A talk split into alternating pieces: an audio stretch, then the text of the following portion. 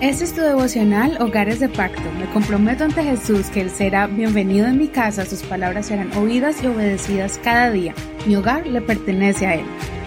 Dale la bienvenida en el nombre de Jesús a tu devocional. Vamos a comenzar con el segundo capítulo del segundo libro de Samuel.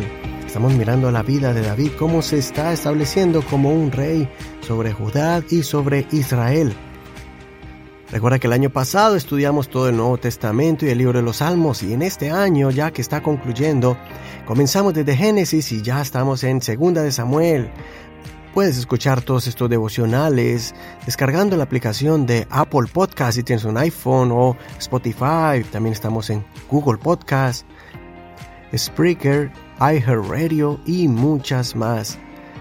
Todos estos temas los puedes escuchar de manera gratuita. Vamos a mirar entonces el tema de hoy y es titulado Actuando con modestia y humildad, no con jactancia. Segundo Samuel capítulo 2, verso 1 al 7. Versión Reina Valera actualizada 2015. Después de esto aconteció que David consultó al Señor diciendo, ¿Subiré a alguna de las ciudades de Judá? El Señor le respondió, Sube. David volvió a preguntar, ¿A dónde subiré? El Señor le respondió, A Hebrón. Entonces David subió con sus dos mujeres, Ahinoam de Jezreel y Abigail, que fuera mujer de Nabal de Carmel. David hizo subir también a sus hombres que estaban con él, cada uno con su familia, y habitaron en las aldeas de Hebrón. Entonces vinieron los hombres de Judá y ungieron allí a David como rey sobre la casa de Judá. Informaron a David diciendo, Los hombres de Jabes en Galaad son los que sepultaron a Saúl. Entonces David envió mensajeros a los hombres de Jabes en Galaad y les dijo, Benditos sean del Señor, porque han hecho esta bondad a Saúl su Señor, y le han dado sepultura. Ahora pues, que el Señor les muestre misericordia y verdad, y yo también les haré bien por esto que han hecho.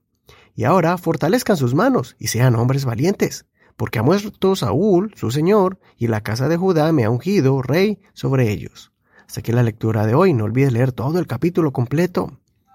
Ayer vimos que David fue un hombre que honró a su rey hasta la muerte a pesar de que no era de gran ejemplo. David era un hombre que quería agradar a Dios en todo y amaba su palabra, por eso era tan estricto con respetar a los líderes, y es muy probable que tenía en cuenta la escritura en la ley que dice, no blasfemes nunca contra Dios ni maldigas al jefe de tu pueblo. Eso está en Éxodo 22, verso 28, de la versión de la Biblia, nueva versión internacional.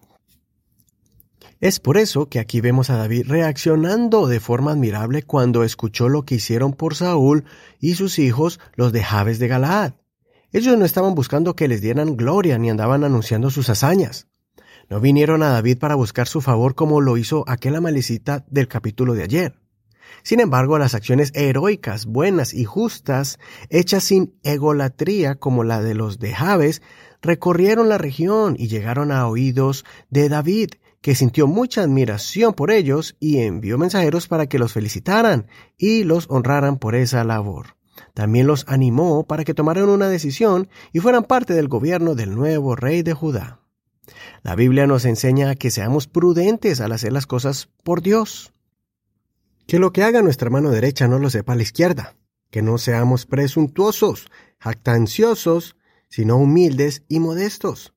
Jesús dijo que cuando nos inviten a una fiesta, que no busquemos los primeros lugares, que no busquemos ser exaltados, sino que sean otros que nos llamen y nos inviten a sentarnos en las primeras sillas, que sean otros que vean tus obras y las aclamen, pero que no seas tú.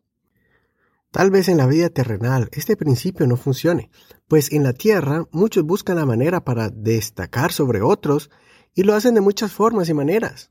En cambio, con Dios es diferente. Mardoqueo fue exaltado aunque quisieron destruirlo. Daniel fue exaltado aun cuando fue acusado falsamente. El pastor David fue reconocido ante la multitud como a alguien valiente, aunque su padre no lo veía así. Y muchos personajes bíblicos que Dios vio su gran obra y fueron justificados por ellas. Cuando somos parte de una familia, es hermoso poder hacer cosas para ellos ayudarlos, proveerles, servirles y aportar siempre para el bienestar y la felicidad de ellos. Aunque parezca que no estás siendo valorado o no ves el fruto de inmediato, a su tiempo recibirás la recompensa de tus nobles acciones. Por ejemplo, la Biblia dice en Proverbios 31 que la mujer sabia y prudente será alabada por su esposo e hijos.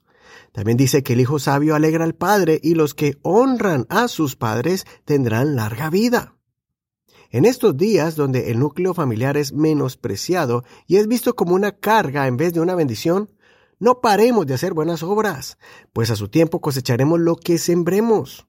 Hagámoslo sin esperar nada a cambio, pues así haremos las cosas desinteresadamente y disfrutaremos más adelante las sorprendentes bendiciones que Dios nos dará por ser fieles a nuestras convicciones y honrar los principios familiares.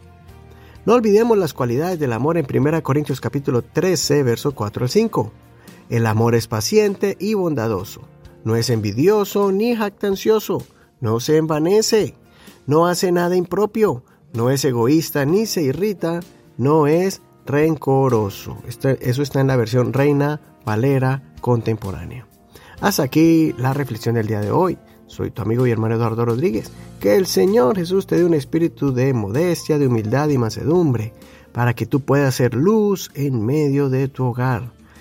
Gracias por escuchar este devocional, gracias por el apoyo que nos das para poder seguir llevando este mensaje a muchas casas, a muchos hogares, para que muchas familias sean edificadas con estas reflexiones. Recuerda que puedes escuchar este devocional también en Facebook. Encuéntranos como Hogares de Pacto Devocional. Solamente dale clic al título de cada programa y te enviará directamente al audio en nuestra plataforma donde están los archivos de nuestro devocional. Allí podrás también leer los devocionales por escrito, ahí está en español y también en inglés. Y si quieres, puedes dejarnos allí una reseña de cómo este devocional ha sido bendición para tu vida. Si quieres recibir estas enseñanzas por WhatsApp, escríbenos al 1562-551-2455 y te enviaremos las notas y el audio. Bendiciones de Dios para ti. Hasta mañana.